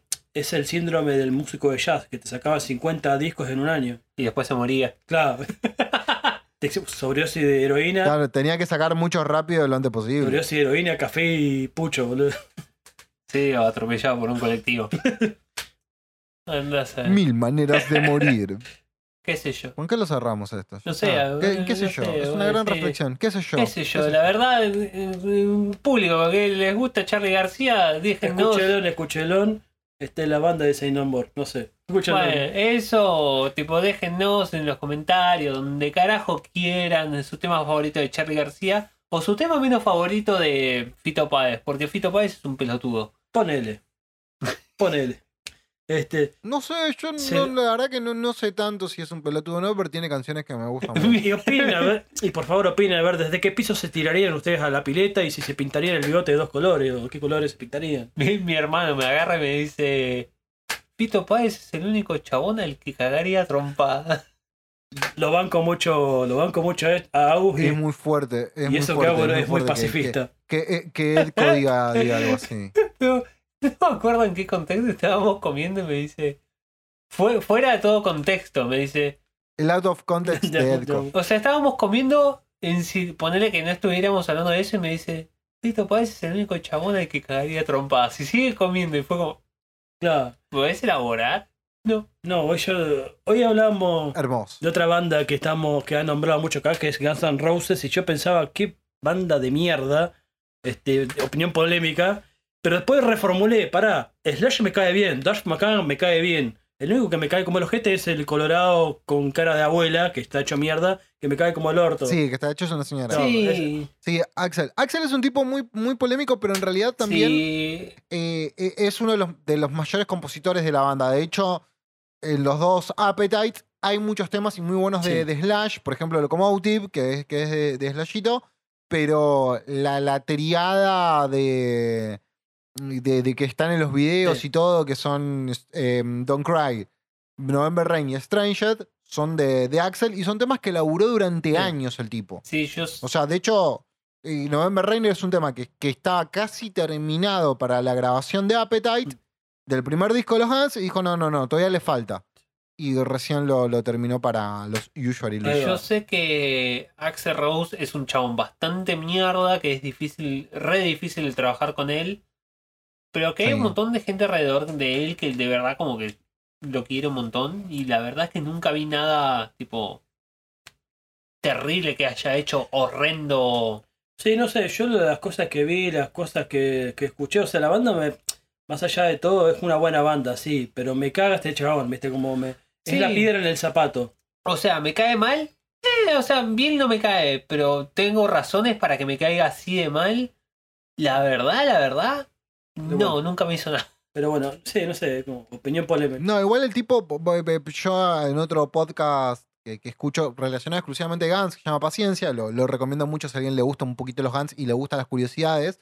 Básicamente sí, Axel Rose era un tipo de mierda, ¿no? No había mucha forma de definirlo. Es más, de hecho, em, cuando hicieron las, eh, cuando firmaban por el tema de regalías del primer disco, fue, estaban, bueno, los cinco, y como él sentía que al ser el principal compositor de la banda, se tendría que llevar más puntos de este mayor porcentaje por, por composiciones, se lo sacó directamente al batero Steven Alder porque él no había compuesto básicamente un carajo. Entonces se quedó con un mayor porcentaje. Ah, Así bueno. que sí, Garca. básicamente un garca. Bueno, si ahora ya me caen mal. Sí, después también en, en todo lo que son las, las grabaciones o en las firmas de. mm, mientras pasa una moto, muy con Urba Style. este, de, en, en Appetite, el tipo es el único que aparece como coautor en casi todos los, en todos los temas, si mal no recuerdo. Mm, Pero muy pocos aparecen de- como coautor con él. Claro. De hecho, eh, siempre se habla del tema de Stranged, que es como uno de los grandes temas del disco, y él no lo pone como coautor Slash, pero sí le pone un agradecimiento por la gran performance que tuvo durante las grabaciones de Stranged, Ah, por los solos que. Como si fuera un colaborador. Claro, un garca, un garca. un capo, un capo garca. total. Hay Claro, que pero es aprender, como- es hay que votarlo a mi ley y hay que seguir el ejemplo de Axel Rose. Religión, familia y propiedad. Sí. Religión, familia y propiedad. Bueno, hablando de propiedad, y para cerrar ya esto, eh, me apareció una noticia de que era, ¿cómo se dice? Protestas de libertarios para sacar eh, estatua de Lenin de no sé qué estado en Estados Unidos. Y resulta que la estatua está en propiedad privada y no pueden hacer nada porque es propiedad privada de alguien más. Y es como La ironía. todos los libertarios llorando de que no pueden sacar la estatua de Stalin. ¿No era Lenin? Ese, Lenin. Pues si, fu- si, si hubiera una estatua de, de- de Stalin sería Claro, ya un poco peleagudo hasta para claro, mí. es como todos los gorilas queriendo sacarle el nombre al CCK. Poniendo, haciendo, pidiendo, ¿cómo es? Peticiones en change.org para sacar bien el nombre del CCK. Y no pueden todavía, como yo me río tanto. ¿eh? Bueno, o sea, ahí por lo menos tienen una base un poco más amplia de la que agarrarse. No digo que estén en lo correcto, pero tienen como más de, de, de que agarrarse porque es propiedad del Estado en realidad. Eh, como qué sé yo, que le pongan Jesucristo, ¿no? O sea, es como... Jesucristo. ahí claramente... Jesucristo. Jesucristo, Jesucristo. Jesucristo, yo estoy aquí. Perdón. eh, o sea, hay claramente, ahí, ahí hay claramente un sesgo hacia algún lado. Sí, sí. Bueno, en, en Santa Rosa pasó eso. Una agrupación había Santa pintado- Rosa, Santa Rosa. Un grupo. Santa Rosa. Una, Sí, en la tormenta, claro, dale. una agrupación había pintado un mural de Milagros Salas en el, predio de la cooperativa. Y todo el gorilaje de Santa Rosa. de- no, que la cooperativa de todo, que esto, que lo otro. Y terminaron borrándolo y cambiando por otro mural. Un mural Bueno. que estaba muy bien hecho. Pero bueno. qué sé yo, o sea, o sea, no, de vuelta con esto lo del CCK no estoy Justificando. eh, no estoy justificando a esta gente, pero es como, ok, por lo menos tienen un piso de donde agarrarse, en cambio esta otra gente es como, un fundamento. no, sí. Bueno, no importa. Eh, ¿De qué vamos a hablar? Bronca, bronca, tenemos bronca contra los No, gorilas. pará, pará, pará, pará, pará, pará, pará, pará, pará, que tengo que ir al pipi Para, para, para, para, para, para.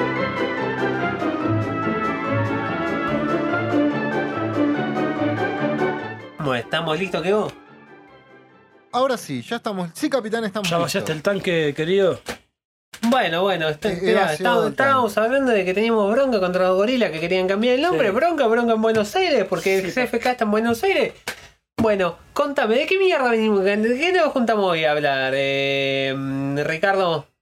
¿Qué pregunta, Mario? ¿Qué A pregunta? ver, Chiche, contame un poco de, de- a, a qué vinimos a hacer sí, hoy. querido, te digo. No, a ver, está hablando en serio. este, sí. Este, hablamos de la bronca, hablamos de los milicos, del gorilaje, de los fachos y los hijos de puta, con perdón de las putas. Este, hablamos de Bronca Buenos Aires, disco años 60, de Jorge López Ruiz, gran contrabajista, gran músico, gran yacero, si los hay, o si los hubo. ¿Yacero o yacista? Yacero, yacista, como sea. ¿Y la Soledad Pastoruti de dónde entra? La Soledad Pastoruti, ¿dónde entra con todo esto? No sé. No sé.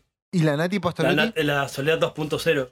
Alfa y beta. Na- nadie, se acuerda de la, nadie se acuerda de la Nati. O sea, ¿de qué- ¿de qué momento pasamos de.? No sé, porque viste tanta bronca, tanta bronca en Buenos Aires y Eso. para qué vivir tan separados si la Tierra nos quiere juntar. ¿Por qué no viajar por las nubes como el tren del cielo? ¿Por qué no llegarás, Vos sabés ¿por que, qué no llegarás al sol? que- no, que para qué vivir tan separados si, el- si esta tierra nos quiere juntar. Me acuerdo una vez en el Ameguino lo tocó una banda, una versión metal, una banda. Sí, bueno, igual. Sí, sí, la verdad que, que Garpa. un amigo terminó descocado de revoleando la remera del grito de aguante la zona. la concha. Eh. ¿Lo, Revolviendo el poncho. ¿Lo, lo conozco ese amigo? Eh, no, no, no. ah, no, qué no. pena. No, no has tenido el placer. Pero. Bueno, contame un poquito más de este disco. Pero bueno, sí, lo que decías, Mario, de este disco Bronca Buenos Aires. Es un disco que hoy yo les propuse escuchar, si es que lo han escuchado, que es un discazo, por lo menos lo para mí. Yo lo escuché hace un par de cuentos, hace un largo tiempo, me lo recomendó, va, casi que me lo recomendó una amiga. Y bueno, básicamente. ¿Cómo casi que te lo recomendó? No, porque ella lo, ¿O te lo recomendó o no te lo me lo recomendó? comentó y yo después lo escuché, porque me lo comentó al pasar. Ah. Lo comentó al pasar. Cuestión que lo escuché y me voló la cabeza, porque es el lo que yo espero, o por lo menos lo que yo en ese entonces esperaba de este, de algo así, de, de este disco de jazz. Básicamente es eh, texto por, o poesía por, por jazz y jazz ácido, free jazz, muchos estilos así del jazz. Lo ya lo dije bastante. bastante Jazz. Sí. ¿Sabías que la palabra más difícil de adivinar en el ahorcado es el jazz? No. Porque nadie, nadie adivina la Z y la J es una de las últimas letras. Al menos en inglés, no sé en español. Acá, bueno, cuestión que. ¿Qué simpático que sos? Sí. Y sí, Bueno, ¿Qué, que te voy a cuestión que. aguante mi ley. No. Aguanta el pongo hoy. está, está haciendo llorar, pobre Kevo. Ay, Dios. Eh, continúa, continúa, Gonzalo, continúa. Son todas falacias, Cuestión- todas falacias. Falacia de Eminem. Ad hominem. Hominem. Eminem. Ad Eminem. Cuestión que. este, Mam Spaghetti. Claro. Perdón, perdón, dale. Cuestión que años 60 caen los milicos, años 66 cae Onganía con todo el milicaje. Y en esa época eh, Jorge López Ruiz, este, el autor de este disco, estaba bastante picante con sus opiniones políticas y salta, iba de programa en programa, radio, televisión, con sus opiniones y en, una, en un programa cuenta que se encuentra con una eminencia intelectual como es, eh, como fue... mm, Borges. no, no, no, con el señor Arturo Jaureche, don Arturo Jaureche, y que Arturo Jaureche lo escuchó este, y le dijo, o sea, todo esto que vos estás diciendo que es interesante, esta bronca que vos tenés, ponela en música. Y para el año 66, año 70 más o menos en ese lapso, saca dos discos. Uno que es El Grito, que es un disco netamente instrumental de jazz muy bueno, que si lo escuchan van a encontrar alguna, alguna, ¿cómo es? Algún conocimiento, pues se ha usado mucho para el cine de Estados Unidos, cine de acá, este, muchas producciones, y después ya para el año 70, año 69, pues siguiendo esta línea de la bronca, 1970. Claro. Este, y acontecido el cordobazo ya en los, con los milicos casi en retirada, este, Jorge López Ruiz utiliza ese, esa base del cordobazo, de las protestas del gringo Agustín Tosco, para, junto a José Cheraski, escribir unos textos y ponerle música arriba, que es lo que más o menos lo que se escucha en este disco, que cuenta más o menos el... eh, cómo una pareja se va, está preparando así casi clandestinamente para encontrarse y va, va contando cómo va sucediendo todo y cuenta cómo se van, se va sucediendo todo, cómo se van agarrando las broncas, la, la, la- ¿cómo se dice? La, mm, la impotencia, van contando la impotencia que tienen y esto va todo acompañado con una musiquita así, ya te digo, jazz, Musiquita. fra- Música. jazz, free jazz, algunos pasajes medio latinos también que son, Sí. que son muy buenos, la verdad. Sí, jazz libre sería el, el- Ah, sí, jazz, free jazz. la etiqueta en, en español. Claro. Sí, eh, es re interesante el disco. eh, Desde la parte musical, creo que, que si. De, a ver, creo que, que es un disco que si hubiese nacido en algún país anglosajón, probablemente tendremos un montón de esnovistas buscándolo como el santo Sí. grial. Que, porque realmente es un disco. a nivel musical y ejecución, muy Sí, bueno. Es una locura. Este, Muy bueno. Tiene una calidad impresionante.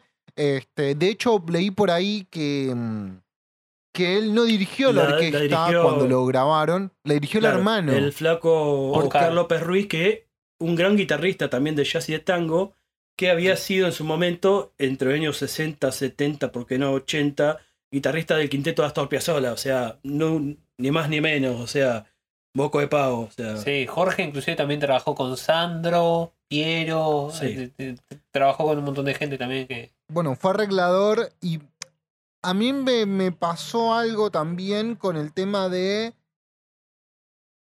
el color del sonido.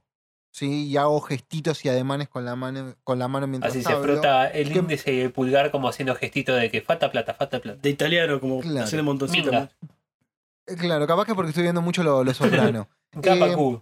Pero, pero la, la cuestión es que yo encontré un color y me, me resulta muy familiar la textura del sonido.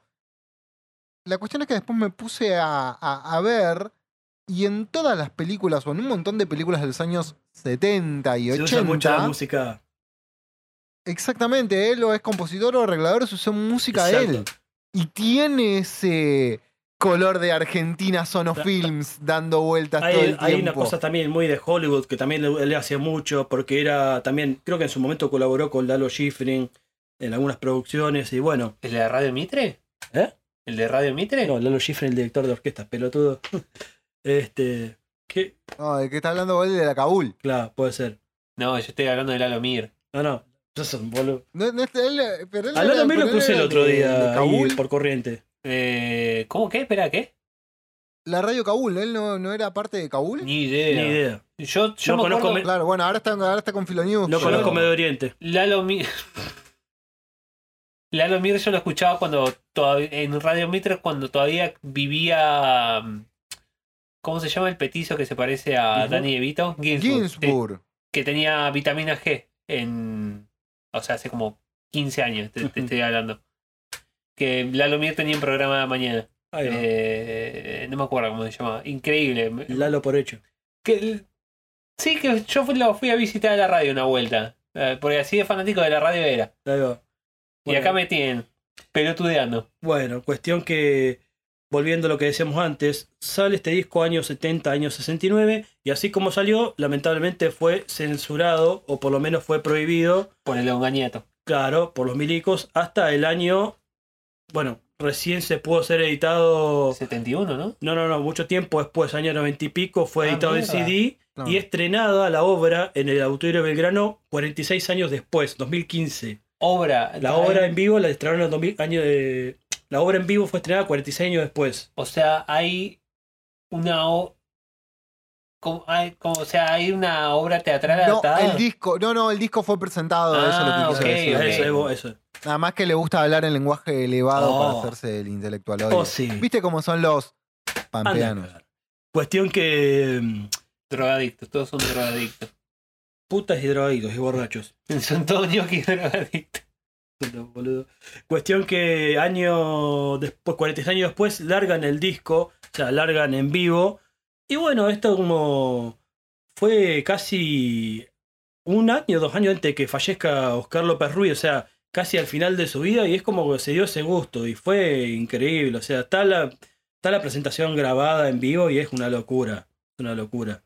Este, pero bueno, o sea, el disco responde a toda una época en el que estaban saliendo también otras producciones de eh, músicos y artistas similares con hambre de contar algo, de sacar, de denunciar algo, a- que denunciar los milicos, o sea, Sí, no es, no es la misma época más o menos de Pedro y Pablo de eh, La marcha la de la, marcha de bronca. la bronca. puede ser, es la misma ¿Estás haciendo esa época, asociación? puede ser, porque es misma época de también de ponele, año 72, eh, el cuarteto Cedrón hace la cantata del gallo cantor, que es una denuncia hacia las masacres de Trelew. Y al mismo tiempo, año 72, Jorge López Ruiz hace de prepo con el homenaje a la muerte, que también era otra denuncia a los milicos en la época de la masacre de Trelew. Y bueno, responde un poco también a esa época de hacer denuncias con música de alguna forma, que tenía sus consecuencias, lamentablemente, ¿viste? Ya con lo que decía recién, de que 46 años después recién podía interpretar su propia obra. Sí, un montón de artistas que desaparecieron, murieron. Le hacen, les han hecho atrocidades más allá de, de, de la fisicalidad, etcétera. O sea, es una interminable lista de artistas que.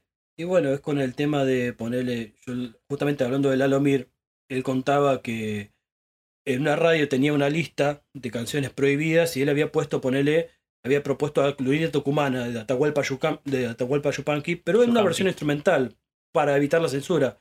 Y dijeron, no, esta versión tampoco, porque no queremos ni que cobren Sadaik. Así de hijos de puta Claro. eran. No, o sea, lo creo posible. O sea, eh, ¿cómo se llama? Eh, la, la mujer esta que escribió el, el mono Mariana Walsh. Mariana Walsh. Eh, que tipo, la manera que tenía que codificar el mensaje para hacerlo pasar por debajo de los sí. sensores.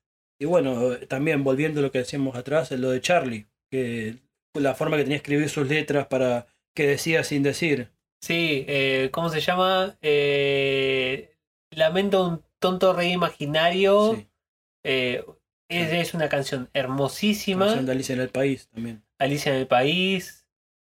Eh, y todas hablaban de- del mismo. del Longaniero también. Sí, venía Eh, toda de esa época, de esa catarba de, de la Nuce, de Onganía, de toda la última época de, de los milicos antes de Perón y después de Perón también. Y bueno, era Claro. como, gracias.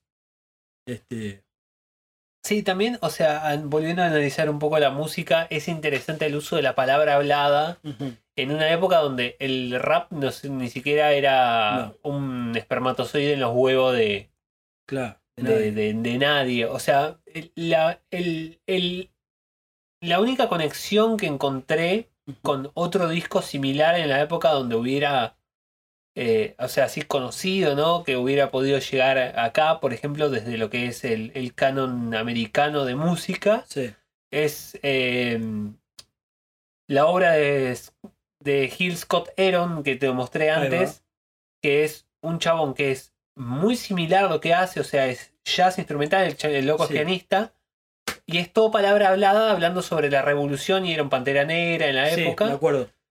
Y es Mm. lo único que encontré que sea similar así, pero dudo mucho que sea tipo que. Era el Spoken Word antes del Spoken Word. No, es- era el Spoken Word cuando era Spoken Word. Mm. Eh, este. O sea, dudo mucho que Jorge, Sí, eh, Oscar López era, Sí. se haya inspirado de eh, Gil Scott Heron, porque sale el mismo año los discos. sí, sí. Claro, son cosas que, que sucedieron en el mismo lugar, eh, o mejor dicho, en diferentes lugares al Claro, mismo tiempo. o sea, Y que no, no. Es un ejemplo de, de- de pensamiento en paralelo de dos cosas muy similares que aparecen en dos lugares completamente distintos. Sí, es como, son ca- También convengamos que anda- va- a- habría que ver no estos movimientos culturales, por decirlo de alguna manera, de dónde nacen, porque probablemente eh, justo estaba buscando también la referencia, no me acordaba de este muchacho que vos lo decís mucho mejor que yo, el ¿cómo se llama? El- Scott el- Gracias. Eh, am- probablemente lo que él termina grabando es una consecuencia o el resultado de mucho bagaje atrás de, de situaciones similares. Convengamos también que, que en este caso eh, ambos eran músicos muy, bastante reconocidos, Sí, más allá sí. de que uno sea argentino y el otro y el otro Y en esa este, época la gente lo descarta, pero había muchísimo intercambio entre músicos de Río de la Plata y músicos de jazz Sí, de Nueva York. había, Había, había mucho, mucha llegada. un Y- constante ida y vuelta de músicos de ellos que venían para acá Sí. a tocar y y gente de acá que iba y para que allá. ellos iban para allá. Entonces, por lo cual habrán, con- habrán compartido un montón de, de escenas que hayan funcionado como inspiración para lograr Claro, ese, sí, ese resultado. también, porque este, como es, este, lo coincido en lo que vos decías antes, es como ten- cada uno tenía su fundamento para hacer lo que hacían. Ponele, lo que vos me mostraste, la revolución no será televisada, Sí. también eh, coincide mucho con la muerte de Malcolm X, con la de Luther Claro. King, eh, toda esa, rever- esa efervescencia que había de, la, de los Panteras Negras, todos esos movimientos, coincidía con lo que hacía este muchacho que vos me, me nombraste hoy.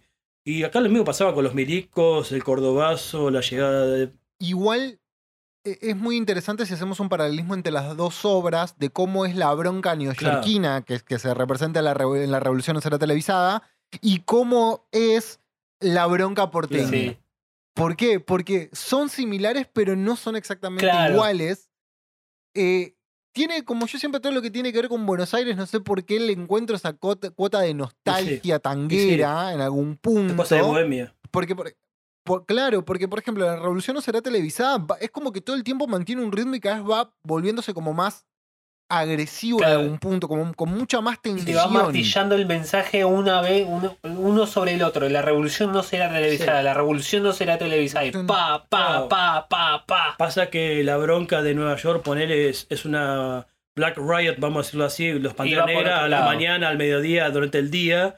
Y acá la bronca es un grupo o una pareja de gente que en la clandestinidad está yendo a, a reunirse, Sí. ¿viste? Y te habla de, de meterse en los bares, de las señales convenidas para encontrarnos en algún momento. ¿Viste? Claro. Va, va por, es otro tipo de bronca. Y eso, y eso creo que se retrata mucho de manera implícita en las Mm. dos obras, ¿no? Y si hacemos un paralelismo, este, coincido Sí, o plenamente. sea, o sea, me- no. o sea, no, no es como para compararlas, eh, que lo traje a colación, pero es como muy interesante de ver cómo dos obras tan similares al mismo tiempo, tipo, chocan, colisionan y hacen una obra más grande entre las dos.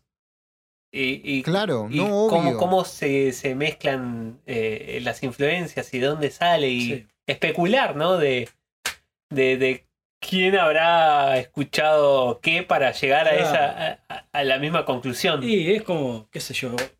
Yo tengo entendido que la llegada de los discos de, de Norteamérica era complicada acá. O sea, llegaba muy difícilmente por ahí por algún marinero que lo traía en la clandestinidad, ¿viste? O alguien que iba afuera de casualidad. Claro, ¿viste? no, pero yo no descarto, por ejemplo, que Jorge Oscar López Mm. no haya en algún viaje ido a Nueva York y se haya encontrado en un bar Mm. escuchando poesía slam de, de Sí. Claro. algún tipo que no sea, quizás O Gil Scott que- Heron, eh, rapeando en esencia, hablando sobre, o sea, haciendo poesía um, slam sobre alguien tocando jazz. Claro. No, no lo descarto que haya podido suceder eso Tranquilamente. por, por algún tipo de, de desliz del destino. Sí, y no nos olvidemos también que acá hubo un reducto en San Telmo y luego en la zona centro de la capital que fue eh, Bebop, un lugar regentado por Nano Herrera, que básicamente todos los artistas que venían de afuera a tocar ya fuera en el Gran Rex o en algún teatro, principalmente de Norteamérica, que eran los yaceros, terminaban tocando ahí, o sea, zap- zapando ahí. Y ahí todos los músicos de jazz de acá iban a parar ahí ese bar. Sí. Entonces, Y Papo, también- por algún motivo. Ponele. Viste, María Marta Serra Lima, Papo y los, todos los yaceros de acá iban a Bebop ahí a escuchar. No, me corrijo, no era Bebop, era Jazz y Pop. Jazz y Pop, el, reducto de jazz por excelencia que hubo en los 70, 80, 90. Y todos iban a parar ahí. Entonces, capaz que también lo haya escuchado por ahí, por ese lado, haya sacado picha por ahí. Sí, o sea, e- eso es lo que me gustaría eh, poder preguntarle, por ejemplo, eh, eh, excepto que no se puede, Mm. de tipo de... ¿de Bueno, casualmente acá traje una tabla Ouija que podemos empezar a implementar. Jorge, ¿estás ahí? Se va moviendo. No, no, soy Oscar Martínez. ¿viste? Erraste. Con la gran, la gran capuzota. Pero vos no estás muerto, Oscar. Lo estoy por dentro. Eh, La gran, la gran Capuzotto invocando a Lennon y mandando a la puta que la parió a McCartney y a Yoko Ono. Claro, boludo. Chapman es lo mejor que me pasó en la vida. Ay, Dios, pero sí, básicamente. Igual, la verdad que retomando un poco y, y como para, para eh, comentarle a, a la audiencia que dudo que haya escuchado este disco porque no es un No, disco es- tan es una joya conocido, perdida, es- Eh, eh, claro, es, es- como le gusta decir a Leo, un deep cut. Un deep cut es precisamente lo que es. Sí. Es, que, a ver, el disco, de hecho, Leo, me acuerdo que me lo, me lo comentaste muy por arriba cuando Leo me comentó hacer este episodio y me tiró el disco casi sin contexto, diciendo, "Vos escúchalo. Y lo, lo primero dije, ok, a ver, bueno, vamos a darle play. La tapa me llamó la atención y al, pri- al primer momento me pareció brillante. O sea, del primer momento es cautivador. Cuando arranca con el sonido, la poesía, cómo va generando climas, a su vez que está dividido eh, en etapas. Y a pesar de ser free jazz, porque creo que free jazz, ustedes conocen un poco más de- jazz, del sí. tema, Por momentos también. eh, lo que tiene en ningún momento se vuelve imposible de escuchar y te deja Sí, fuera. eso es lo que quería comentar, que por, Te envuelve constantemente. por momentos disco. tiene como puntualmente es como muy abrasivo. Sí. Eh, yo no lo escuché demasiado con, con tantísima atención a, a la parte narrativa. Eh, quizás tenga, o sea, algo que ver con esto, pero como puntualmente se pone súper abrasivo, pero el 95% del disco es muy fácil de escuchar, muy melódico, muy armónico, eh, hasta casi tradicional Sí. experimentando todo el tiempo. Pero que es fácil de, de- de- para alguien que no está familiarizado con el jazz, es un lindo buen primer paso. Eh, en vez de tirarle, qué sé yo, los, eh, los Los- estudios de, Qué sé yo, no sé. de John Coltrane, Sí. que son O noise. Kind of Blue. o Kind- Es otra forma o- de claro. entrada al- Si no lo invitamos a Kind Claro, of es otra Blue. forma de entrada al jazz, este, una forma más amigable, más, no sé si decir comercial, pero más, ¿cómo es que se le suele decir? Este, más fácil, más... Sí, más accesible. Exactamente. Aparte, tiene Sí, todo sí. el beneficio de que es de acá y tiene como esos yates que escuchás la música local Sí. y no te das cuenta y empezás como a reconocer, ah, estas cosas son Sí, como de de acá. El estilo de producción es como el de estas películas que hablabas vos. Claro. Mm. Es, por ejemplo, ver una serie eh, argentina, dígase, por ejemplo, simuladores, Mm. y empezar a encontrar, ah, Esto conozco esta calle, esto esto es Ramos. Mejía. Claro. Es como cuando sucede algo y en el noticiero está en tu Sí. barrio y querés ver si Claro. reconoces la calle. Claro. Y empezás a reconocer esos yates, esos Esas sabores. pues, sí, esas cositas de la bohemia, esas cosas sí. Esos detalles de producción y esos detalles compositivos que te empiezan a señalar Sí, a dónde viene ese disco. sí. Y este señala como bastante claramente hacia Buenos Aires y Argentina en general un poco. Porque no cae como tan directamente en tango. No. Ah, eh, No es recae- río platense. Recae un poco en la bohemia si uno la entiende más o menos de lo que va. ¿Viste? Pero sí, coincide en lo que vos decís. Es como hay que controlarle esa vueltita. No va el cliché. Claro. Eh, o sea, no, no, no te plantea, ah, sí, soy re platense y bandoneo y... Este. No, no, para nada, para nada. Y la verdad que, que en ese sentido, eh, a ver, y lo, lo loco es eso, que es accesible, pero el nivel de ejecución que tiene, tiene un nivel de precisión de músicos de la, de Sí, la hostia. Y estaba. Sí. O sea, tenía al chivo borraro en el saxo, a Pocho de la Poble en la batería. O sea, vi una calidad de músicos impresionante. Que músicos trae de jazz que vos decís, loco, Mirá. tarpado. Sí, hay un, No, la verdad que no hay lo un conocía. detalle que en un momento se, que estas cosas me encantan. Eh, se escucha cómo tu golpea un micrófono contra el saxo. También en el detalle mínimo. en, en uno de los primeros temas está el solo de saxo y se escucha cu, cu, cu, cu. Y es claramente el sonido de un micrófono dinámico pegando contra una superficie dura. Y es como, ah, o sea, les, gust- Claro, porque, gustó tanto la toma que No. dejaron. claro, el tema también convengamos que, que esta clase de música, los tiempos para ser grabados eran bastante Sí. escuetos, no tenían las posibilidades de hacer muchas tomas y muchas cosas eran grabadas en Claro. vivo. O sea, no, no es que era una superposición de pistas o algo por el estilo, por cuestiones también de recursos. De hecho, este disco no tuvo muchas No. ediciones, por, por lo que estuve viendo, y es más, caí en un sitio de internet, no me acuerdo ahora bien cuál era, que, que un- lo- alguien lo estaba vendiendo a un precio... Eh, Sí, pero ese, en ese sitio tenía la cantidad de discos disponibles que tenía la comunidad y cuánta gente los Claro. quería. Y ponele que tenían 50 discos dando vueltas en ese sitio y eh, lo querían 700 personas. Sí, este disco, ya te digo, fue censurado en los 60, 70, o sea, prohibido, y recién años 90, 90 y pico, tuvo una edición en CD, y ya después sí, en el, ya año, 46 años después, sí pudo ser tocado en vivo, y yo no sé si tuvo una reedición, pero por lo menos hubo una, creo que hubo una reedición, sí, pero ya con una más, más actual, con regrabada, mucho más actual. No, pero la verdad que me, me llevé una grata sorpresa, la verdad que me pareció un gran, gran disco. Este, y, y muy disfrutable en muchos sentidos. Eh, porque, repito, uno cuando tal vez habla de jazz, tiene miedo a quedarse afuera y no, por el contrario. La verdad que, que lo, lo- lo- lo recuerdo, va, no lo recuerdo, ¿no? Pero porque lo escuché eh, hace muy poquito. Pero la verdad que, repito, me llevó una grata sorpresa al escuchar esto porque mm, básicamente venía en la nada, venía en cero y me pareció Claro. fantástico. Después la... hay otra cosa que se cuenta poco, que es una, es una pena, pero esto era parte, si se quiere, de una trilogía. Como decía antes, viene El Grito, que fue como uno de los primeros discos de Jorge López Ruiz, este, que también era como una obra conceptual, instrumental, con tintes políticos. Viene el Bronca Buenos Aires, y después iba a venir Coraje Buenos Aires, como estaba grabado inclusive pero por cuestiones de censura y por miedo, la misma grabadora borró los masters, quemó los masters a la bosta. Ah, directamente. bosta. Por miedo a la censura, a la persecución, borró toda la bosta. Entonces se perdió. Y quedó nomás esto, estos dos, más alguna cosa al medio.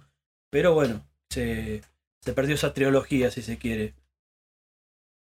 Es un, es un disco realmente como muy interesante de, de analizar, de escuchar. Es, es un disco también que invita a ser escuchado. Es, es bello, ¿no? O sea, no, queda como mucho más que. arre- O sea, no, no sé más que decir sobre el disco, porque es eso, es como muy argentino, es muy, muy idiosincrático, esa es la palabra. Sí, sí. Y a ver, y si volvemos al punto de origen de casi este episodio que hablábamos de la experiencia, creo que este disco es una experiencia en sí que, que merece Sí, ser sí. atravesada. Realmente, porque es, un, es una joya. Es una joya y que. Nada, nadie. es la primera vez que lo escucho nombrar, es la primera vez que me acerco a él. Y realmente merece- vale tanto la pena ser escuchado que. Que nada, terminen de escucharnos y, y pongan en Google Bronca Buenos Aires o directamente en YouTube les va a llevar al disco. No sé si está, en Spotify, no lo busqué, eh, pero nada, escúchenlo porque vale la pena. Vale Totalmente. muchísimo la pena. Y bueno, ya si, si les parece bien, nos toca hacer la pregunta que hacemos siempre eh, a nuestro querido casi, eh, o sea, cen- centro argentino, no sé cómo es el, ese lugar. eh, En un páramo así, es como donde falta, se termina el croma, viste, de los ah, videojuegos. claro, nuestro compañero patagónico. Es donde, donde choca la, pantalla de juego. de Claro. Truman. ¿Viste? Cuando llega al final y choca. La, subí la escalerita y detrás a la pampa y por la cosa. Es cuestión de, de preguntarte a vos. ¿Por qué mierda tenemos que escuchar este disco? ¿Y por qué la gente? El, el, el, el ¿cómo se llama esto? La, la- la plebe. Esto este montón de ignorantes que están escuchando esta bosta de podcast Estos deberían este grupo de escuchar el ignorantes. disco. Piberío. No, este, este montón de ignorantes le- les queremos mucho. Sí, Ah, bancamos, muchos. Bancamos de todo corazón y le mandamos un gran abrazo a todos esos ignorantes que nos están escuchando, que los queremos mucho y por bancar la parada posta. No, yo no, ustedes están al mismo nivel que yo, son todos unos estúpidos. Eh, ¿Por qué tienen que escuchar este disco? Cuestión. Eh, yo digo, hay que escuchar este disco, no solo este disco, sino los anteriores y los posteriores, para que no, no se pierdan en el tiempo, no, no dejen de ser escuchados, no, no, no queden, insisto, perdidos en el tiempo, olvidados, porque son un testimonio de una época. No solo este disco, sino otras producciones del mismo tiempo que rondaban por la misma idea de la denuncia, con un dejo de música interesante, así fuera tango, folclore, jazz o lo que fuere, este, también hay que, tiene que ser escuchada. Entonces que la gente lo aproveche y se interiorice en eso, porque esconde no es solo música, sino que es un pedazo de historia relatada a través de la música. Entonces como creo que sí, la gente lo, debería- lo debería escuchar para que no se pierda en el tiempo, porque un poco está olvidado, pero hay que revivirlo porque está interesante, es muy interesante. Está bastante olvidado, yo Sí. diría. Y también es muy interesante el ejercicio que hace de retratar la bronca sin ser agresivo. Y sí, porque hoy por hoy, te gusta o no, vivimos tiempo con mucha bronca, ya sea los cuatro años anteriores, lo que está pasando ahora y lo que pueda venir después. Hay como, si vos me decís, ¿alguien pu- te hace un disco así? Sí, es un disco que se podría hacer ahora, que sería debido, porque es como, hay con muchas cosas que para sacar.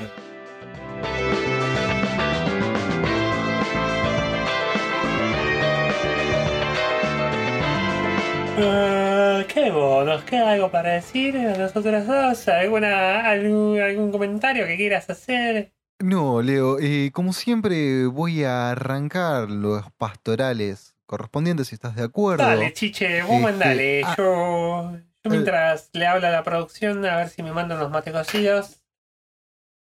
Eh, bueno, eh, en este caso voy a agradecerle, como siempre, a la gente de Bulogne Violento este, por darnos este espacio para que nosotros podamos expresarnos en este momento.